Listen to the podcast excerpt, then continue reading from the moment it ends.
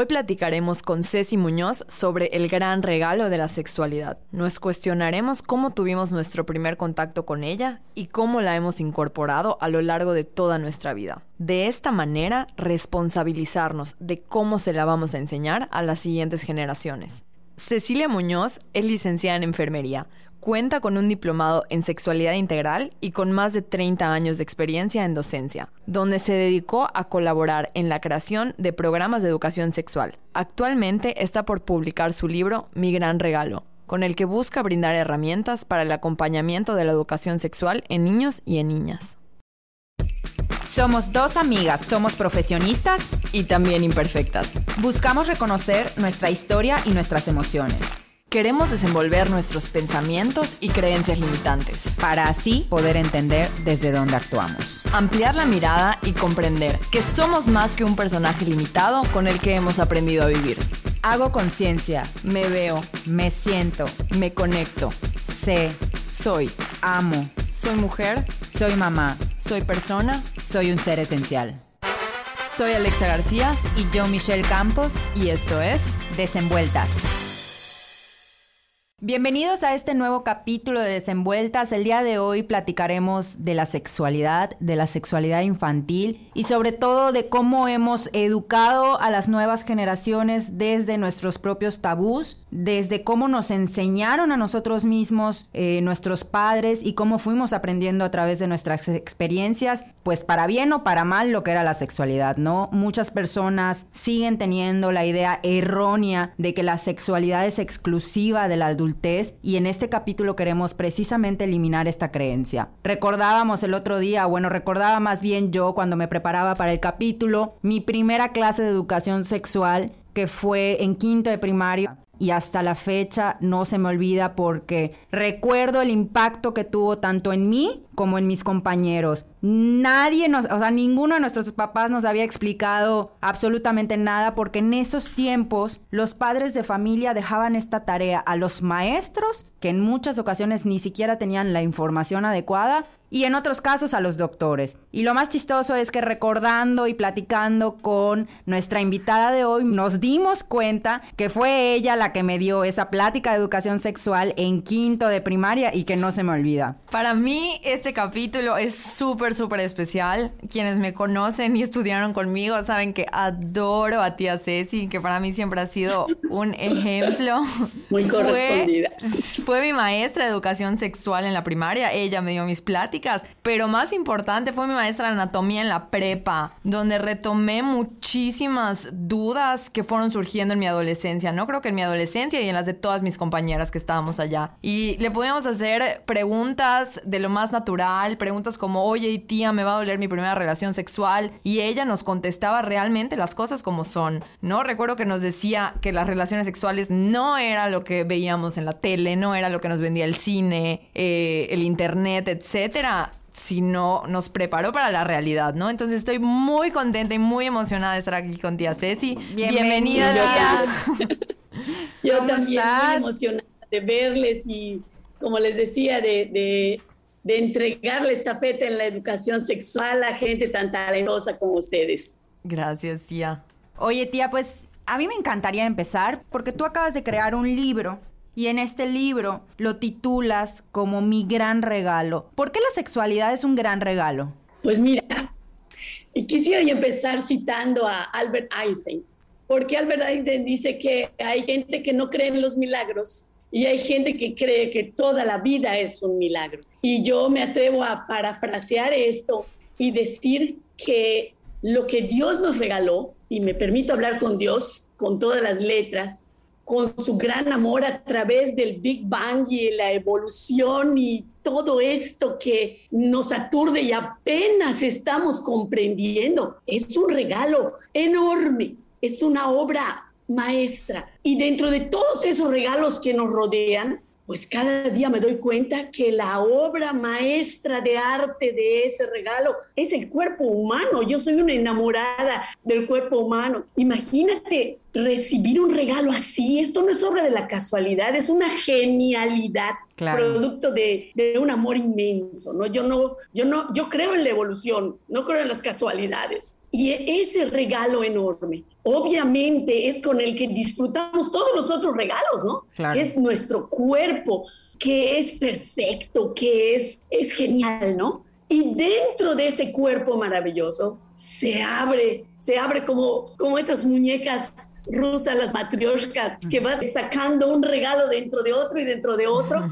La sexualidad, ¿no? Y la sexualidad es algo apasionante, es un regalo eh, maravilloso, yo le digo el resistol del cuerpo humano, ¿no? Y es un regalo genial porque se abre, se abre y te acompaña toda la vida y se aparece en sus cambios justo antes de que empieces a tomar decisiones y luego se vuelve a abrir y se vuelve a abrir y te acompaña hasta que mueres. Claro. Y hace que eh, la humanidad se enriquezca en todos los sentidos. ¿Cómo no va a ser un regalo? Oye, tía, y, qué triste porque muchas personas la sexualidad no la ven precisamente como un regalo, ¿no? O, no, tengo la, idea de que nos han enseñado que la sexualidad hasta cierto punto, eh, en algún tiempo se pensaba era inadecuada, era cochina, Eso en realidad es una de las grandes tristezas. Yo digo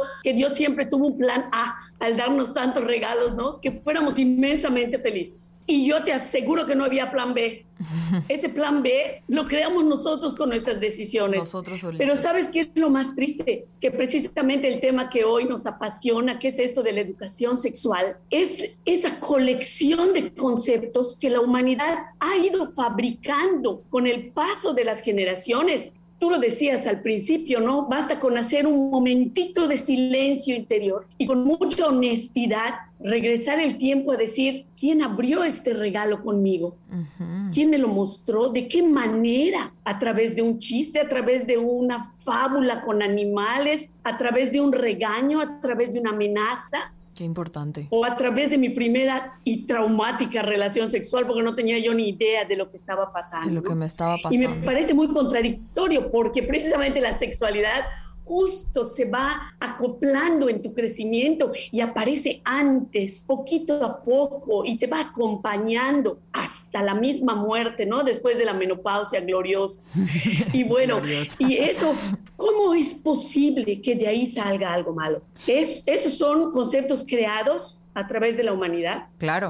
Eh, Eduardo Galeano dice también una frase muy cierta, dice para, no me la sé completa, ¿no? Pero dice, es de cuenta, para el comercio, el, el cuerpo humano es un producto, para la ciencia es un bicho que estudiar, para la iglesia es culpa de repente. Y dice Galeano, lo siento, para mí el cuerpo humano es una fiesta y yo le agarro esa frase. Oye, Una fiesta llena de regalos. Esto que, esto que decías ahorita, ¿no? De cómo la sexualidad nos acompaña a lo largo de toda nuestra vida y se va transformando junto con nosotros. ¿Qué pasa? ¿Cómo podemos eliminar o ir eliminando esta idea de la, la sexualidad es propia o es exclusiva de la adultez, ¿no? Que creo que sí ya empieza a haber mucha más información, pero muchos papás no les hablan a los niños de la sexualidad porque creen que es algo propio de adultos, ¿no? Bueno, pues es, es muy absurdo, ¿no? Porque si tú analizas cuándo empieza la sexualidad,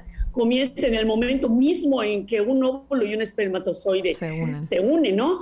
Eh, pues ya porque no sé a qué, en qué momento vamos a hablar de lo que es la sexualidad propiamente. Y el hecho de que el adulto que acompaña la educación no hable de ella, no quiere decir que sea propia de la adultez. Claro. De hecho, educamos en la sexualidad desde el momento mismo del, eh, del, embarazo, de la fecundación, del nacimiento, y desde que le cambiamos los pañales al, al, recién nacido y de la forma en que lo amamos, y desde que empezamos a formular conceptos conceptos que, para bien o para mal, como decías al principio, nos van acompañando.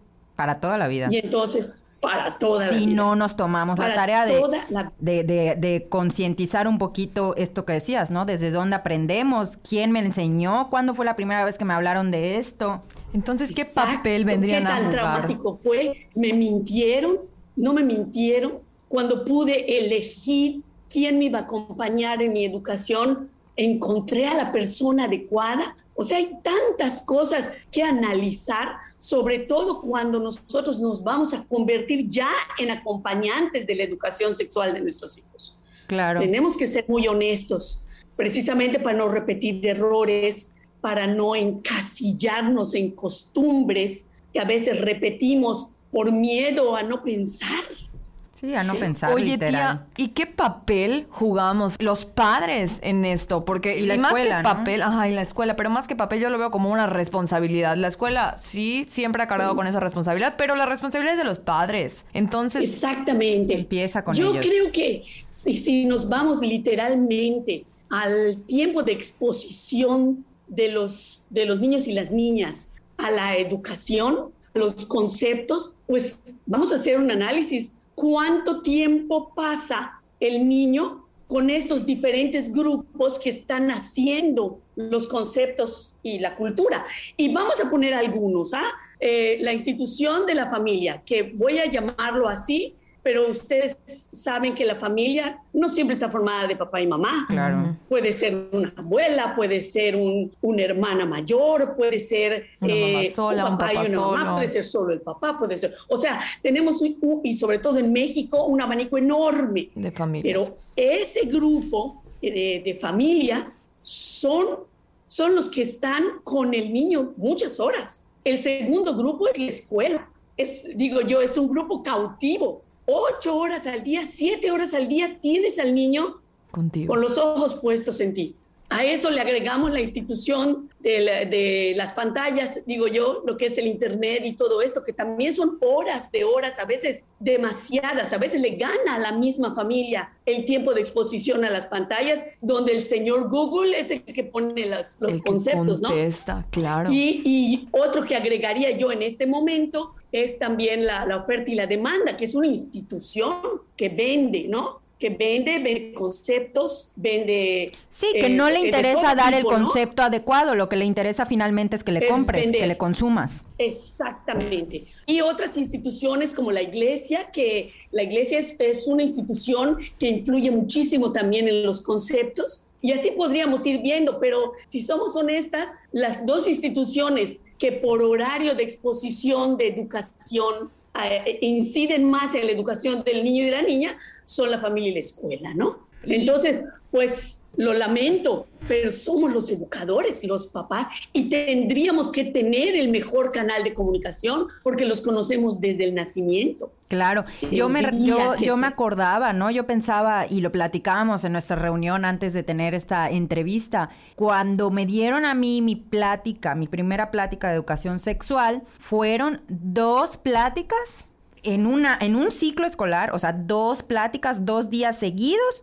Exacto. Y fueron la, la- la información, bueno, a partir de ahí se empezaron a involucrar mis papás, pero antes de eso, mis papás No me nada. habían dicho absolutamente nada. Hoy vemos a muchos papás más implicados, por supuesto, pero creo que sigue habiendo mucho el tema de que siguen educando desde, desde sus propios aprendizajes, sin cuestionarlos. No, y también si te, si te contaban algo te decían, pero no vayas a decir nada, no vayas a ir a decirle a tus amigas porque vas a ir a contaminar algo que ellas todavía no saben, que no les han contado. Sí, yo, yo creo que si hacemos un análisis del todo el proceso de educación, y me voy a atrever a, a- a tomar la, la escolaridad que ofrece nuestra Secretaría de Educación Pública en México, ¿no? Lo que es el maternal y el preescolar, la primaria, la secundaria y la preparatoria, ¿no? Y en, ese proceso educativo donde estamos tantas horas eh, con el, nuestro cliente, nuestro niño, nuestra niña, ¿sí? A veces más que en la familia misma, vamos viendo un fenómeno, bueno, que yo he tenido oportunidad de,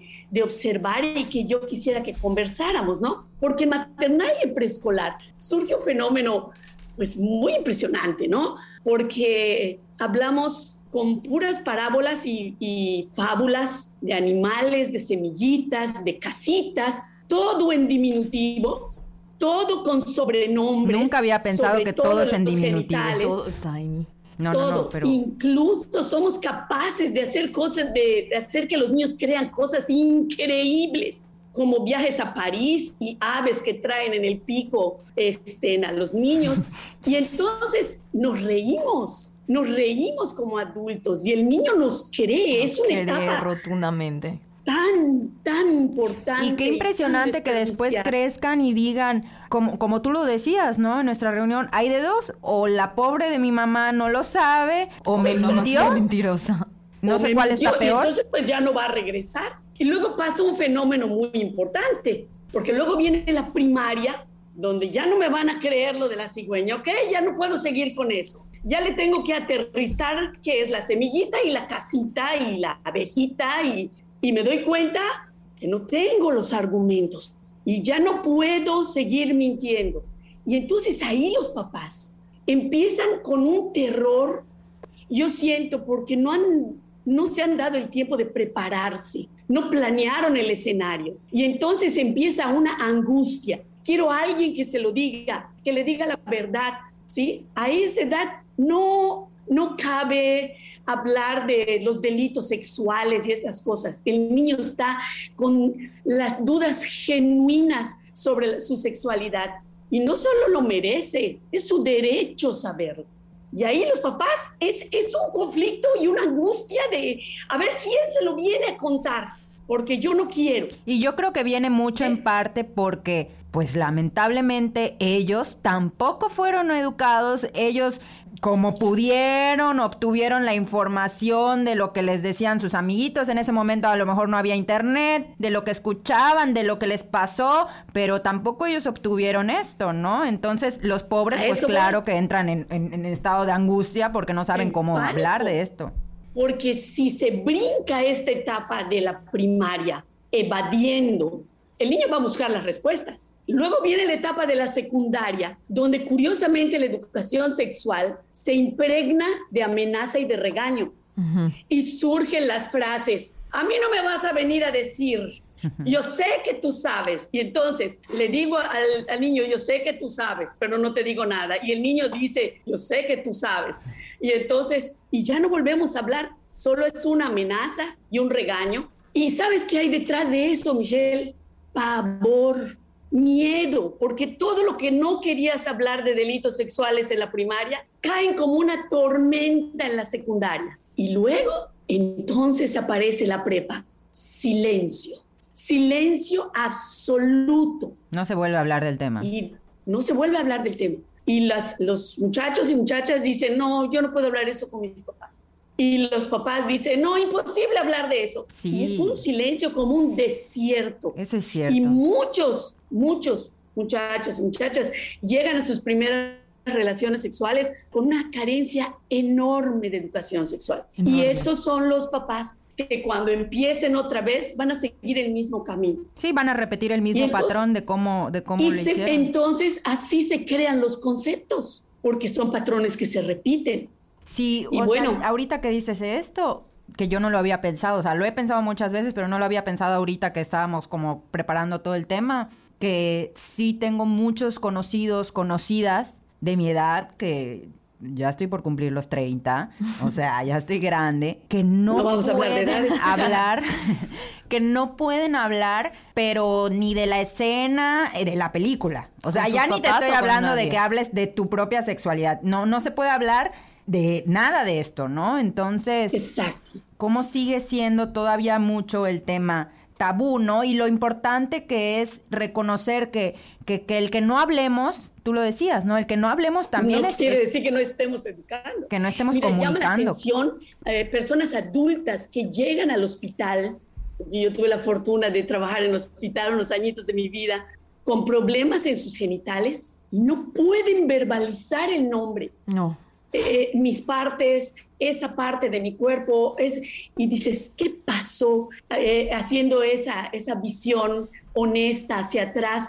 ¿Qué pasó, no? Y, y en esa honestidad, hombre, vamos a mejorar esto, porque la sexualidad es algo maravilloso. Claro. Maravilloso. Sí, yo pensaba en eso, ¿no? De que tuve mi plática de educación sexual dos días en un año y comparado con Alexa que lo tuvo creo que la tenías como constantemente. Pues no, no recuerdo bien, yo recuerdo más, o sea, de tía Ceci sí me explicó la menstruación, súper hermoso, o sea, yo ahorita se lo puedo explicar a mi hijo de seis años perfectamente con estos términos bellísimos, ¿no? Pero me acuerdo mucho más de la prepa, que fue allá cuando nos, nosotras nos pudimos abrir a hacer preguntas más específicas sobre y creo como que adolescentes. Claro, y es que, es que las dudas genuinas Sí, y aparte tía Ceci nos las contestaba, nuestros papás no, ya me entendiste. Sí, es, que eso que padre, ¿no? Estar ahí para conversarlo. Y sí hay una educación sexual toda la vida, aunque no esté institucionalizada, estamos educando. Pero lo que, lo que pasa en la primaria es que se vuelve como un gran cubo de información que ojalá que tenga formación también. Y entonces todo junto en dos días va y no volvemos a hablar del asunto. Eso no debe de ser. Debe de haber una continuidad, aunque no sea a través de una plática en el auditorio con micrófono, pero se está dando, se tiene que ir paralela, o sea, se tiene que integrar a la educación. Al desarrollo de, del Sí, yo la primera vez que escuché el nombre pene o vagina fue de tía Ceci en tercero, yo creo que tercero primaria, ¿no? Tía, tercero o quinto. En cuarto. Cuarto pene y vagina. Y me acuerdo que salía de, o sea, salí de la plática y con mi chofer y mis amigas, yo, bueno, chofer era Román, mi chofer de toda la vida, y Román, pene, vagina, pene, vagina. Y el otro ¡ah! se estaba volviendo loco en el coche de que no tenía por qué cinco niñas de primaria le estaban diciendo estos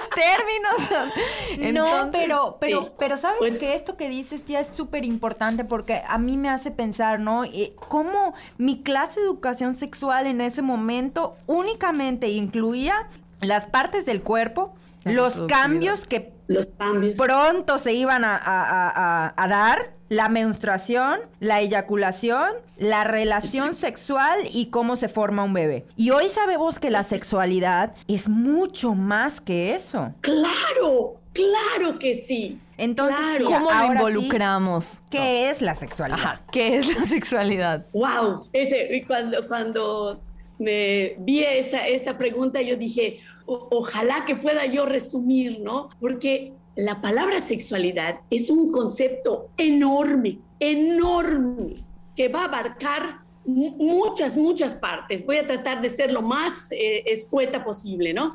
La sexualidad eh, abarca tanto, tanto, tanto que cabe en un cuadrito en tu INE, donde puedes poner una letra, F o M.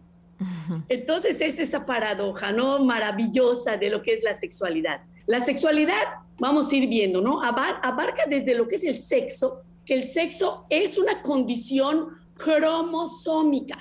Ok. Adentro de todas las células de tu cuerpo. Esa condición empieza el día de la fecundación, que se une el óvulo con el espermatozoide, y donde el espermatozoide que llegue primero en esa relación sexual va a aportarle al óvulo la diferenciación sexual. La X o es la el espermatozoide que venga con información XY el que va a hacer que ese nuevo individuo sea un hombre o si llega un espermatozoide con información XX, al unirse al óvulo se convierte en un individuo femenino. Eso es sexo. Y eso durante el desarrollo va a ir dando los caracteres sexuales primarios, que son los que nacemos, que implican las hormonas, la anatomía, la forma de nuestro cuerpo, eh, todo esto, ¿no? Y asimismo deja preparados, como decíamos al principio, deja listos para su momento los caracteres sexuales secundarios que aparecen en, en la adolescencia, cuando el cuerpo está listo, cada individuo en su momento, y entonces aparecen todos aquellos cambios que, bueno, que tanto conocemos y de, porque de eso sí que hemos hablado, ¿no? En, en, la vida. Y eso va a ser el sexo, ¿correcto? Muy diferente a lo que es el género. Todo, ahí va. Entonces, el sexo se va manifestando fuera del cuerpo, ¿sí? Y yo digo que se estrella de frente con la cultura y los conceptos. Y entonces el, niño y la niña, decía mi maestro del, del diplomado de sexualidad, el doctor Álvarez Gallú, que era, es un genio del Instituto Mexicano de la Sexualidad, que decía, a qué edad el niño se da cuenta que es hombre o mujer, ¿sí? Porque eh, tiene su sexualidad desde que nace, pero la va descubriendo. ¿Y quién le ayuda al año y medio, dos años a decir, oye, yo soy una niña, yo soy mujer, soy femenina? Le ayuda lo de afuera pero afuera no hay sexo, no hay. El sexo está dentro de las células, pero el ser humano en esa manifestación de la sexualidad que se llama género, que no viene de gen, sino viene de generalidad, que es lo que culturalmente hemos aceptado y lo que culturalmente, lo que hablábamos de los conceptos, ¿no? Creemos que debe ser. a ese niño o a esa niña recién nacidas unos roles de género. Las niñas se oponen aretes, las niñas usan un lacito, los niños no lloran y así nos podríamos ir, ¿no? que, eso mucho lo hablaron con Patty, que a veces resulta hasta violento esos conceptos. Sí, y que ya ahorita hay toda una revolución que no, que, si el juguete que sea para todos, que el rosa, el azul, todo esto porque entonces nos damos cuenta que los colores no tienen sexo, caramba. Sí, sí, sí. El niño y la niña tienen que irse identificando a través del género y se identifican con algunas cosas del rol y así mi abuela jamás usó pantalón, pero a mí me parece muy cómodo, ¿sí? Y así vamos identificándonos con el rol de género, ¿sí? Y eso va avanzando hasta que llega la adolescencia, ¿no? Y empieza empezamos a, coquetear con la idea de compartir nuestra sexualidad nuestro ser de hombres y mujeres. Es impresionante ver cómo hay personas que creen que la sexualidad está solo en los genitales. Sin embargo, si a ti te van a hacer un trasplante de hígado, pueden ver en un microscopio si ese hígado es de mujer o de hombre. Porque ahí está en los cromosomas. Esto es súper interesante. En la, en la adolescencia explota esta, esta fiesta de, de cambios de los caracteres sexuales secundarios y el chavo y la chava eligen la forma de expresar su sexualidad y de esta manera van caminando hacia la posibilidad de compartirla, si quieren, porque si no quieren no la tienen que compartir. Claro. Y entonces luego se prepara otra vez el cuerpo hormonal y sexualmente para compartir la sexualidad a través de un acto genital, a través de los sentimientos, del erotismo, del placer y del acto sexual mismo, ¿sí? Que involucra tantos sentimientos y tantas cosas que se vuelve una fiesta, yo siempre digo fiesta llena de regalos y que van a, a coronar con una serie de sentimientos que van a influir en tus decisiones, en tus opciones y que va a coronarse, si así lo decides, con la procreación. Sí, así Me encanta cómo repites, si así lo decides. Sí, es muy importante y es muy importante decírselos desde la primaria. ¿Cómo se los decimos, tía?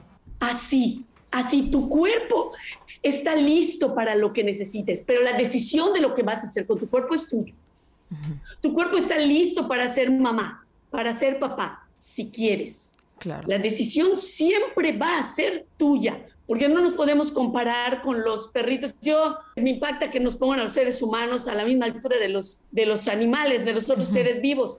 Nosotros estamos impregnados de libertad, de voluntad y de inteligencia. Sí, esta idea de que los hombres no se pueden aguantar Pobrecitos. Ay, esa, eh, son de los conceptos, exactamente. claro. Pero ¿sabes qué es lo triste? Que los repetimos y los repetimos. Y se los enseñamos. ante la ignorancia y el terror de decir basta. Pero ¿sabes qué me encanta? Ver cómo cuando llega la vejez, los abuelos, las personas mayores, ves a los hombres que se dan permiso de llorar y las mujeres se dan permiso de, de ser y dices tú, la sexualidad otra vez abriendo regalos. Es lo máximo. La sexualidad otra vez abriendo regalos. ¿Por qué será que se dan permiso hasta ese momento? Es otro regalo, ¿no? En ese tiempo se liberan, se tardaron. Claro. Se tardaron. Es hermoso ver a llorar a un abuelo. Es hermoso. Y te dice, ¿cómo me libera llorar? Hay, hay toda una terapia de llanto y de risa, ustedes lo deben de saber. hay tantos regalos en el cuerpo humano que por por conceptos entrecomillados que nos da la cultura y las instituciones, hemos coartado esos regalos que Dios nos dio tan maravillosos. Sí, sobre todo. Y peor aún, cuando ves una maravilla como es la sexualidad y detrás de eso viene llanto, tristeza, eh, pornografía, pedrastía, violación, y dices, ¿qué nos pasó como humanidad? Tía, ¿por Para eso está la educación sexual. Esto, esto que, que ahorita hablamos ya, ¿no? De qué es la sexualidad, que es un concepto muy amplio que abarca mucho más que las partes de nuestro cuerpo, mucho más que el acto tal cual de la relación sexual. ¿Cómo podemos empezar a explicársela a los niños? Yo creo que es, es muy importante desde que el niño nace irle diciendo cuál es su sexualidad, que aprenda a estar orgulloso de su cuerpo. Mira, yo, yo creo que el aseo y el baño son maravillosos, sobre todo desde los recién nacidos, ¿no? La forma que los bañas, que los acaricias, que los, los enseñas a limpiar su cuerpo, eh, la, la, importancia que le das a alimentarlo, a vacunarlo, a llevarlo al baño, a enseñarlo a usar sus esfínteres. Todo eso es educación sexual. Todo eso va haciendo que el niño valore su cuerpo de tal manera que luego nunca permita que nadie lo dañe y ni dañará a otros. Y entonces, pero si, todo es escondido, si, sus, si, hay partes de su cuerpo que son innombrables, entonces no innombrables se va y malas, y no las toques y qué cochino. Exacto, todo Solo hablar de que algo del cuerpo es malo o es cochino, a mí me, me, eriza, de verdad. Entonces, la educación sexual obviamente es mucho más sencilla cuando la inicias desde, pues, desde sus primeros años de vida y lo único que tienes que ir haciendo es ir transformando de acuerdo a sus propias necesidades, pues, sus propias dudas, sus propias... Exacto. Okay. Exactamente. Yo creo que siempre educamos en la sexualidad, hasta cuando nos quedamos calladas, ¿ah? Porque hay lenguaje verbal y no verbal, hasta cuando titubeamos, cuando postergamos o cuando gozamos. Todo el tiempo estamos educando, bien o mal o regular, pero siempre. Lo importante es dejar siempre el ganchito de la verdad. Yo eh, así le llamo, ¿no? Ese ganchito con el cual el niño y la niña están seguros que tú les dijiste la verdad y del cual nosotros vamos a colgar la, siguiente, información. Okay. ¿Ya me entendiste? Siempre. Si algunas veces pasa que los niños son inquietos y te hacen preguntas, este, pues que tú sabes que en ese momento no van a entender, ¿no? Como tratar de explicarle la menstruación a una niña de primero de primaria. Y lo pones en una balanza y dices, va a ser traumático, no lo va a entender, tengo que esperar un poquito. Bueno, pues hay que contestar las palabras adecuadas para que cuando venga la información de la menstruación le puedas decir, ¿te acuerdas lo que conversamos? Pues te voy a seguir contando. ¿Sí? Siempre con una sonrisa, con un contacto de abrazo, el contacto físico cuando se habla de sexualidad y que el niño pueda distinguir el cariño genuino. Eso es otra cosa que me encanta hablar, ¿no? Porque el cuerpo habla y el niño tiene que aprender a sentir la diferencia entre estar ansioso, incómodo, feliz, tranquilo, a gusto, cómodo. A gusto. Y cuando se siente inquieto, cuando se retrae, eh, eso, eso, el niño lo tiene que ir aprendiendo, ¿sí? Control de emociones. ¿Qué pasa con toda esta idea de, de ocultarles a los niños, por ejemplo, las escenas de las películas? ¿Es recomendable o no es recomendable? No, ¿Es recomendable que los vean eh, besándose a los papás o no es recomendable? qué es y qué no es recomendable? Yo creo que eh, las muestras de cariño es algo que se tiene que hablar siempre. A veces vemos, y pasa todo el tiempo, desde los niños de maternal que se quieren besar en la boca porque ya lo vieron en la televisión. Yo, en lugar, en mi opinión, en lugar de quitar esa imagen y parecer que no la vimos, porque el niño ya la vio. Cuando tú le dices, voy a cambiar el canal, lo único que hiciste fue darle más importancia a la imagen que estaba en la televisión. Es hablar de ella, hablar de la imagen. A mí me pasó, tía, por ejemplo, que José Andrés, mi hijo, eh, salió una imagen en una película que se estaban dando un beso. O sea, era una película de niños, la verdad. Entonces estaban dando un beso y José Andrés se tapó los ojos, claramente porque lo vio en algún otro lado. Y yo me volteé y le dije, mi amor, ¿por qué te tapas los ojos? Son novios o son esposos o son no sé qué y se están dando un beso, se están mostrando su cariño. Entonces no te tienes por qué tapar los ojos. Es como que ya fue como, ah, entonces no, no, no, es, malo. Ajá no solo no es malo, puedo hablar de eso contigo. Claro. Y me vas a decir la verdad. Eso es tan importante, tan importante que es como tener un lugar seguro donde encontrar las herramientas de mi vida. Yo conozco a muchas personas que me han platicado, yo nunca en la vida he visto a mis papás Darse un darse un beso. Qué tristeza. A lo mejor sí. un abracito, pero así como, en, o sea, como enamorados, ¿no? Como estos abrazos, Ajá. besos, o sea, esta muestra de pareja que finalmente es muy diferente a, a- a la relación que tienes con cualquier otra persona, ¿no? Exacto. Nunca la he visto. Y que ellos puedan ver que la- rela- eh, las muestras de cariño en una pareja existen y no son iguales a las otras relaciones. ¿Cómo vas a ver la diferencia? Y esto luego, digo yo, ¿dónde está el ganchito de la verdad? Cuando en la secundaria empiezas a con el miedo y el regaño y la amenaza, decir, cuidado, no hagas, no vires, y dices, no tengo punto, no tengo ganchito ahí, ¿dónde pongo? Sí, habrán Sí. estos niños que les empiezan a hablar de las relaciones sexuales y dirán, pues mis papás no, porque nunca ni se besan ni nada, así que ellos no lo hacen seguramente, ¿no? Sí tienen No, y, y luego, y luego cuando lo entienden dicen, ah, ok, lo hicieron cuatro veces porque nosotros somos, Somos cuatro. cuatro. Exacto. sí, sí, sí, por Sí. supuesto. Y, y- y me ha tocado oír a papás que digan, no le voy a quitar ese concepto, deja que piense que solo cuatro veces. Y le digo, ¿por qué? No, Claro. y le quitas esta parte bonita de que también es placer, ¿no? Que no solamente No, es conexión con tu pareja. No, es que el, el acto sexual es primeramente unitivo, antes de procreativo, es unitivo. No podemos llegar a la, pro- no debemos llegar a la procreación si no hay una unión y un compromiso. Eso es importante. Sí, a la procreación sin unión y compromiso. por Sí, porque, supuesto. o sea, bueno, creo, no sé si voy a decir algo incorrecto, pero creo que en algún punto la iglesia llegó a decir que las relaciones sexuales son únicamente con el fin de procrear, ¿no? Yo igual tengo Antes, esa idea. antes del Concilio Vaticano II, después del Concilio Vaticano Cuéntanos, II. tía, platícanos eso. Ya.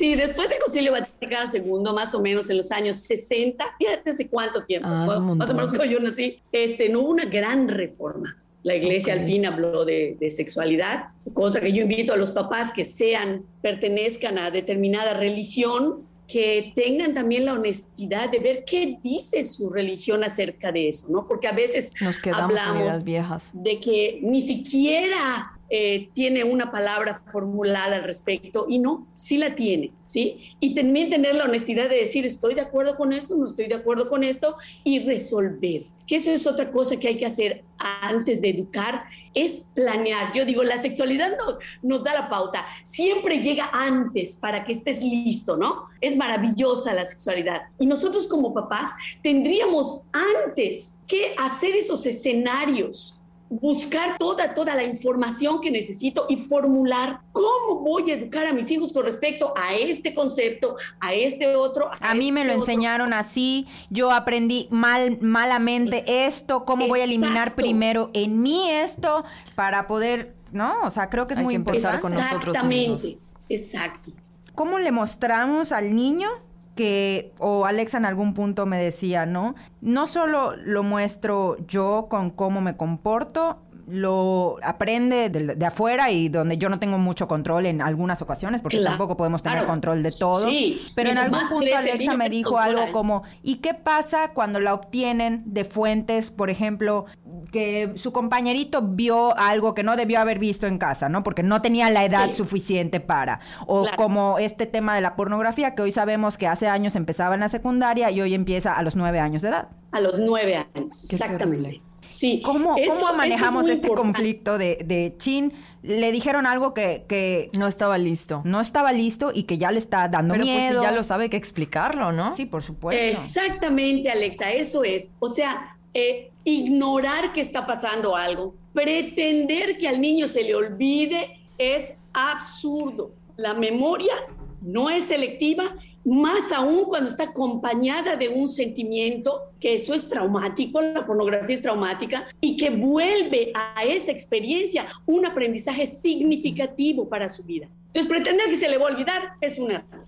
Hay que, cómo te sientes, qué fue lo que viste. Mira, eso que viste no es la realidad. ¿Quieres que yo te muestre cómo es de verdad? Y en ese momento darle la información adecuada. Real, O sea, como es. sin disfraces. La real. Tampoco yo siempre, bueno, en, en- en el libro se los digo mucho, ¿no? Es muy importante encontrar una imagen sana, real proporcionada que el niño puede encontrar en su cuerpo. Porque si nosotros hablamos específicamente del acto sexual sin imágenes, el niño se va a quedar con la pornografía en su cabeza. Sí, y con las imágenes que a lo mejor él hace. Retomar primero sus sentimientos y luego tratar de crear una nueva experiencia donde él pueda catalogar eso que tuvo como un delito sexual, como pornografía y darle su nombre, de tal manera que el niño puede decir, ok, eso que vi no está bien, esto que me mostraron, esto es lo que está bien.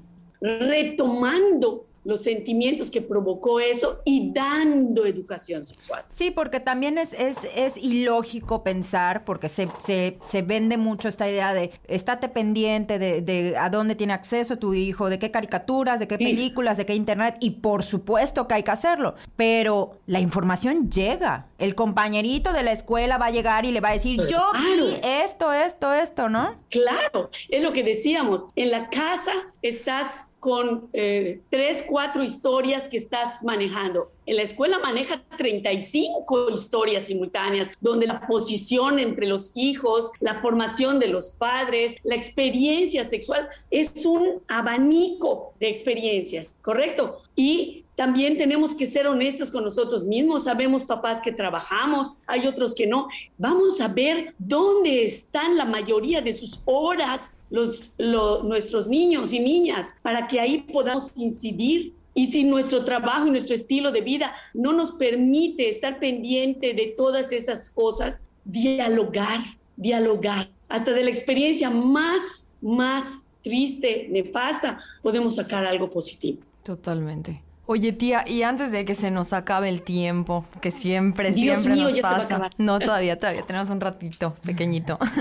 Queríamos que nos platiques un poquito de cómo le podemos explicar la reproductividad, el acto sexual a los niños. A los niños de primaria. primaria. Claro, claro. Hay que, hay que contárselos porque los cambios que van a empezar a tener, todos están ligados a la, a la reproducción. Claro. Si ellos quieren. Si ellos quieren. Pero su cuerpo va a estar listo. Y entonces, cuando tú explicas los cambios, todos los cambios deben ir ligados a... Sí, empieza a tener todo un sentido. Es, es este ganchito del que hablas. Cuando tú explicas, por ejemplo, la erección del pene, si no explicas después del el acto sexual, ¿sí? Va a quedar como, como ¿para qué tengo esta erección?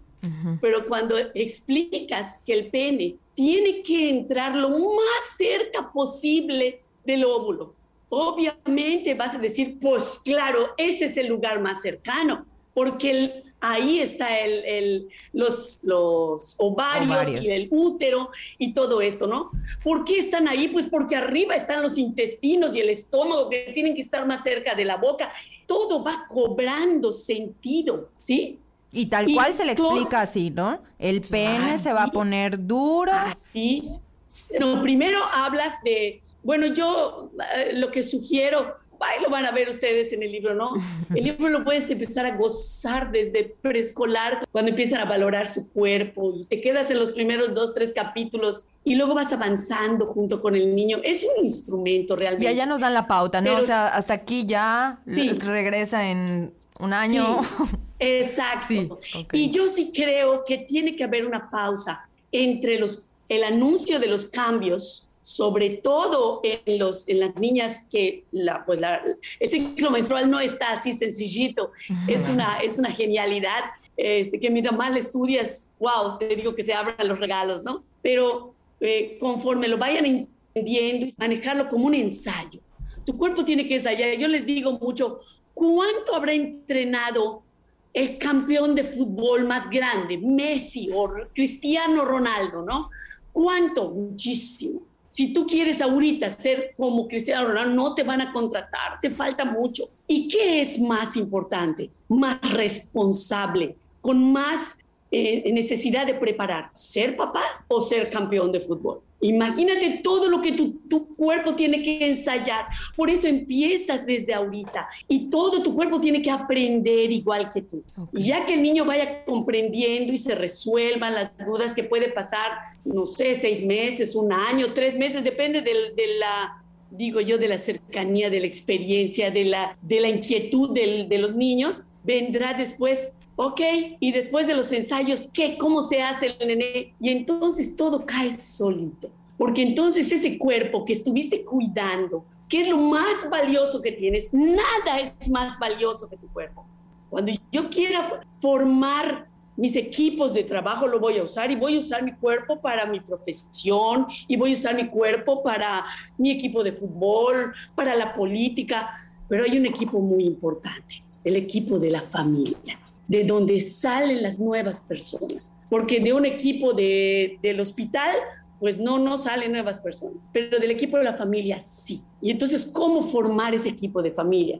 Entonces viene lo que es el compromiso, porque pues es, es una situación donde van a nacer nuevas personas, ¿no? Y pues tenemos que tener un equipo pues lo más sólido posible, ¿no? Lleno de amor y bla, bla, bla. Y esto cuando llegue el momento de consolidar el compromiso, pues se les hace la pregunta, ¿no? ¿Y qué se van a regalar estas personas cuando llegue ese compromiso? ¿Qué es lo más valioso que se pueden regalar? Y empiezan, un anillo, no, hombre, un anillo no, una casa, no, hombre, no. Luego viene el huracán y la bota. Y así van, van, algo que no haya otro como él, algo que hayas cuidado enormemente, que sea el regalo más grande, su cuerpo. Su cuerpo donde tiene todo lo que necesita para la vida, donde está la vida. Y entonces, pues hay una forma de regalar el cuerpo. Comentabas algo de que si te preguntaban, oye, ¿y duele? Tú decías, pues si te obligan, sí, claro, muchísimo. Eso es, primero hay que decir que no duele. Okay. No duele cuando es amoroso. Hay que hablar del placer, de la alegría del placer, que es una maravilla. Me decía un niño una vez, ¿pero qué es eso del placer? Y le digo, a ver, ¿Cómo te sientes tú cuando mete gol tu equipo favorito y resultó campeón? Uy, mi corazón late, mis orejas se ponen rojas. Bueno, pues imagínate 10 veces eso. Es mucha alegría. Así es el placer. Así es el placer. Y luego hay, también que decirle que cuando alguien te obliga a hacer eso, entonces cambia totalmente. duele, provoca llanto, angustia, temor y no fue creado para eso. Perfecto. Pero este proceso hay que irlo llevando, ¿sí? No es lo más adecuado voltear toda la información en un solo día. Hay que irlo llevando y que puedas decir, ah, por eso era esto, ah, por eso el útero tenía esas conductitos arriba que se llaman trompetas, así, así ir poquito a poquito. Y entonces van embonando los ganchos. Por eso existe la menstruación, por eso existe eh, la, erección. Ok, sí. Sí, entonces en realidad no es como, ay, va a llegar el día en que le voy a tener que explicar la relación sexual. Si hiciste todos esos pasos, son años de aprendizaje. Es que es lo obvio, lo que sigue es la razón de los cambios, es esa. Y la menstruación cobra una una dimensión fantástica, ¿no? Yo les digo que la menstruación es una receta especial de Dios para que coman los nenés, porque el nené no come tú lo, cuerpo, lo explicabas increíble. Entonces es una receta especial que el cuerpo perfecciona para que el día que tú decides, si así lo decides y tengas un nené, sea la mejor comida. Entonces ya no va a salir la menstruación, ya se va, se va a quedar a alimentar a un nuevo nené. Entonces hay que hacer que la información cobre sentido y entonces se vuelve enormemente maravillosa. Se abren los regalos. Muchísimas gracias, tía. Yo, em, pues creo que me quedo mucho con, con esta, esta idea final, ¿no? O sea, creo que tengo mucha información porque, pues, nuestro trabajo nos ha hecho estudiarla y, y desmenuzarla. Sí tenía la idea de algún día voy a tener que tener la conversación. Y entonces generaba más pánico, ¿no? O sea, genera más pánico para el, para el adulto. Porque entonces es un momento y si no lo haces bien, ya la cajeteaste y ya estuvo, ¿no? Entonces me quedo con esta idea de qué fácil es cuando lo incorporas desde un inicio y entonces no es una sola plática, ¿no? Son muchas las oportunidades que tienes de transmitir la información adecuada es un acompañamiento. Y yo también quisiera decir, cuando de repente recibimos una herencia, alguien nos regala una empresa o nos hereda algún familiar mucho dinero, yo no sé cuánto podemos pensar que es mucho dinero, seguro nos vamos a asesorar, vamos a estudiar y vamos a hacer todo lo posible para que esa empresa sea lo mejor. ¿Cuánto más tenemos que hacer para la empresa de nuestra familia, de nuestros hijos, de su educación? ¿Cuánto más tenemos que prepararnos? No podemos ser unos improvisados. Ciertamente no hay escuela para padres, sí hay porque ustedes la tienen, pero bueno, no hay Nadie te enseña a ser papá, o sea, sí van a haber muchas cosas que conforme a la marcha vas a ir resolviendo dependiendo de cada una de las personalidades de esas personitas que tengas enfrente. ¿no? Exactamente, pero sí podemos, porque somos inteligentes, ir imaginando los posibles escenarios y planear, planear y gozar el acompañar a nuestros hijos en esta fascinante misión de educar en la sexualidad y educar en todo, ¿no? Y yo creo que cuando te oí decir, ¿no? Que de repente pensamos que es una sola plática y dices, si lo he hecho perder, nunca es tarde para educar, nunca es tarde para dialogar. Conozco personas que nunca pudieron hablar con sus hijos chicos y una noche antes de que se casara su hija, con una copa de vino, pudieron hablar lo que nunca hablaron. Nunca es tarde, nunca, Es tarde. Muchísimas gracias. Tía, muchísimas gracias. Me encantó todo lo que platicaste y la importancia, papás, de abrir estos canales de comunicación con nuestros hijos desde chiquititos. Es fundamental que ellos se sientan, pues, con la confianza de poder llegar con mi mamá, con mi papá y decirle, duda, por más horrible que se vea en mi cabeza, yo se las puedo decir y no voy a ser juzgado, no voy a ser criticado. Al contrario, mi duda va a ser, va a ser recibida y si, o sea, a mí sí me ha pasado que he tenido que contestar en este momento. No tengo la información, pero si me das unos minutos, te la averiguo. es tan sabio, tan bueno, vamos a verlo juntos. Y curiosamente te digo que el adulto que acompaña así se vuelve superhéroe. Sí, totalmente. Y es lo que te digo, digo, es tan emocionante, tan satisfactorio el ver a tu hijo o a la persona que acompañas, porque puede no ser tu hijo, puede ser tu alumno, tu alumna, poder regresar y decir, me ayudas con esto nuevo que tengo que lidiar, este regalo nuevo, porque la vida cambia y nosotros lo sabemos. Y yo creo que la educación, sobre todo la educación sexual, nos ayuda a ser resilientes, nos ayuda a pararnos de cualquier asunto que nos toque vivir, porque el hecho de ser mujeres hombres empoderados, dueños de nuestra vida y de nuestros cuerpos, nos va a ayudar a ser resilientes y vamos a ser generaciones más fuertes, más respetuosas. ¿Qué es lo que buscamos? Pues de repente vamos a lograr la paz mundial, creo de repente, sí, ¿verdad?